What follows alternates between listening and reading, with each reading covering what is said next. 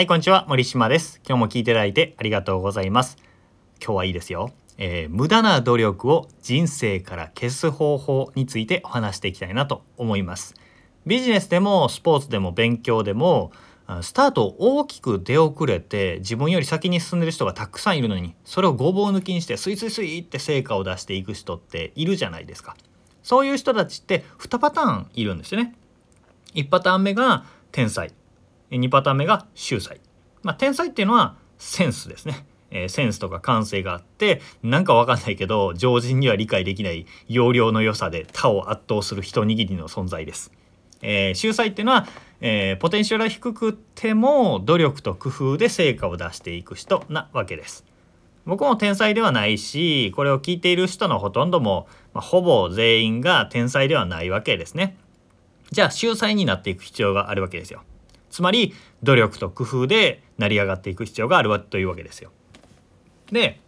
こう言われるとじゃあ努力をすればいいんだど根性だって思う人がいるんですけどそうではなくって本当にね的を外した努力っていうのは本当に無駄な努力になって徒労に終わってしまうのでどうせだったらね、えー身になる努力をした方がいいですよねって話です。でその身になる努力の仕方をお伝えしていきたいなと思います。あの「はじめの一歩」っていう漫画知ってます？ボクシングの漫画で結構長く続いているものなんですけどその中で主人公にそのボクシングのコーチが言う名言があって努力についての名言なんですけど結構ねこれ、えー引用する方が多いんで紹介しておこうと思うんですけど、えーこういうものです。努力した人全員が成功するわけではない。だが成功した人は全員努力しているっていう内容です。なるほどって感じじゃないですか。で、えーこの名言を引用したり語る人っていうのはだから努力しましょうね努力なくして成功なしみたいな風に言っていくんですけどん僕はねもう一一声欲しいなって思うわけですよ。えー努力しないと成功できないって言うんだったらじゃあ成功する努力の仕方教えてよっていうふうに思っちゃうわけですね。そこまでちょっと欲張りに思っちゃうんですけど、えー今回お話しするのはその成功する努力の仕方というのをお伝えしたいと思っています。で結論から言ってしまうと成功する努力の仕方そして人生から無駄な努力を消す方法というのは何かというとモデリングというものです。モデリング聞いたことありますかね、まあ、簡単に言うと真似をするっていうことなんですけど、えーモデリングというものを聞いたことはあっても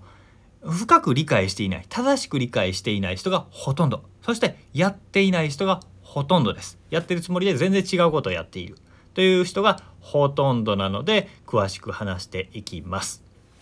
まあ簡単に言うと真似をすることって言ったんですけどもうちょっと詳しく言うと自分が今望んでいる夢や目標ってありますよね。えー例えばなんだろう、えー歌手になることかもしれないし自分のお店を持つことかもしれないし、えーまあ、今の営業成績を上げて MVP になるとかかもしれないしまあ人それぞれあるわけですよ夢や目標理想っていうものが。でそれを実現するためにすでにそれを実現している人を探してその人がやってきたことを調べてそれを真似するというのがモデリングです。すごく、えー簡単に言っています。でこの真似する人っていうのもできるだけ具体的な方がいいです。さっきの歌手になるみたいなものではなくっ、えーもっと具体的に言うと例えばミスチルの桜井さん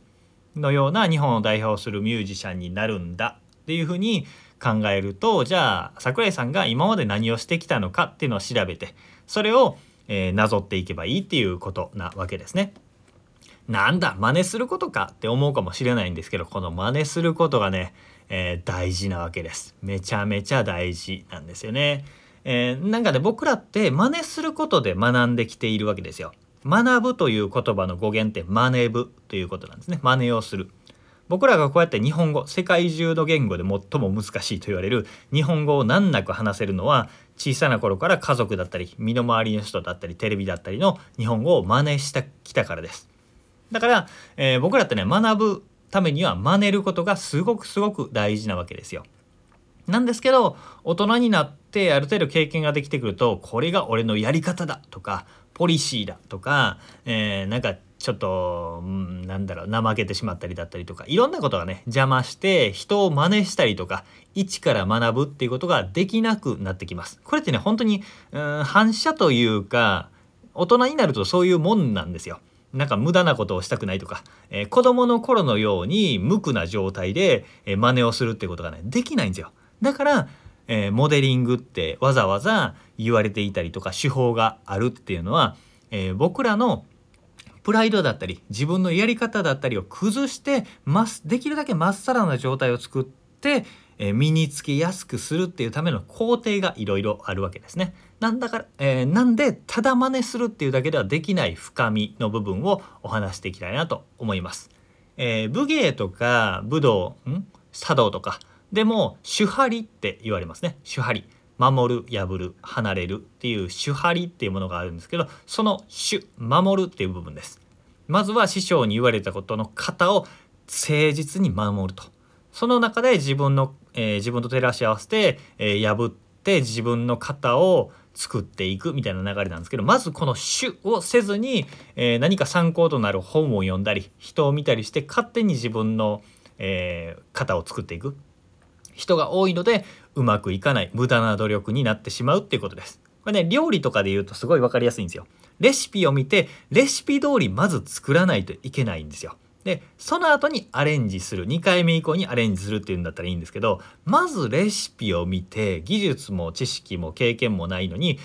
ちょっと隠し味入れてみようかなみたいな風にやるとレあのカレーのルールーを使っているのにまずいとか あのそういうねレシピ通りやっているのにって本人は言うんだけど全然違うことをしてたりとか料理下手な人って大体そうなんですね。あの手張りの手をやってないモデリングをやってないわけです。まず、えー、僕らってね本当にレシピに書かれている通りにすらできないんですよ 僕らって。そのぐらい目の前に工程が書かれていてもできないぐらい自己流になったりいらんことをやっちゃったりするわけです。でそういうのを、えー、どうすれば、えー、成果が出る最短距離で無駄を省いて行動することができるのかっていう話を、えー、していきたいなと思います。ちょっと長くなってきたので続きはまた明日お話したいなと思います。モデリングが、えー、最強の方法そして無駄な努力を減らす方法なんだということだけ覚えてまた明日聞きに来てください。ということで今日も聞いていただいてありがとうございました。森島でした。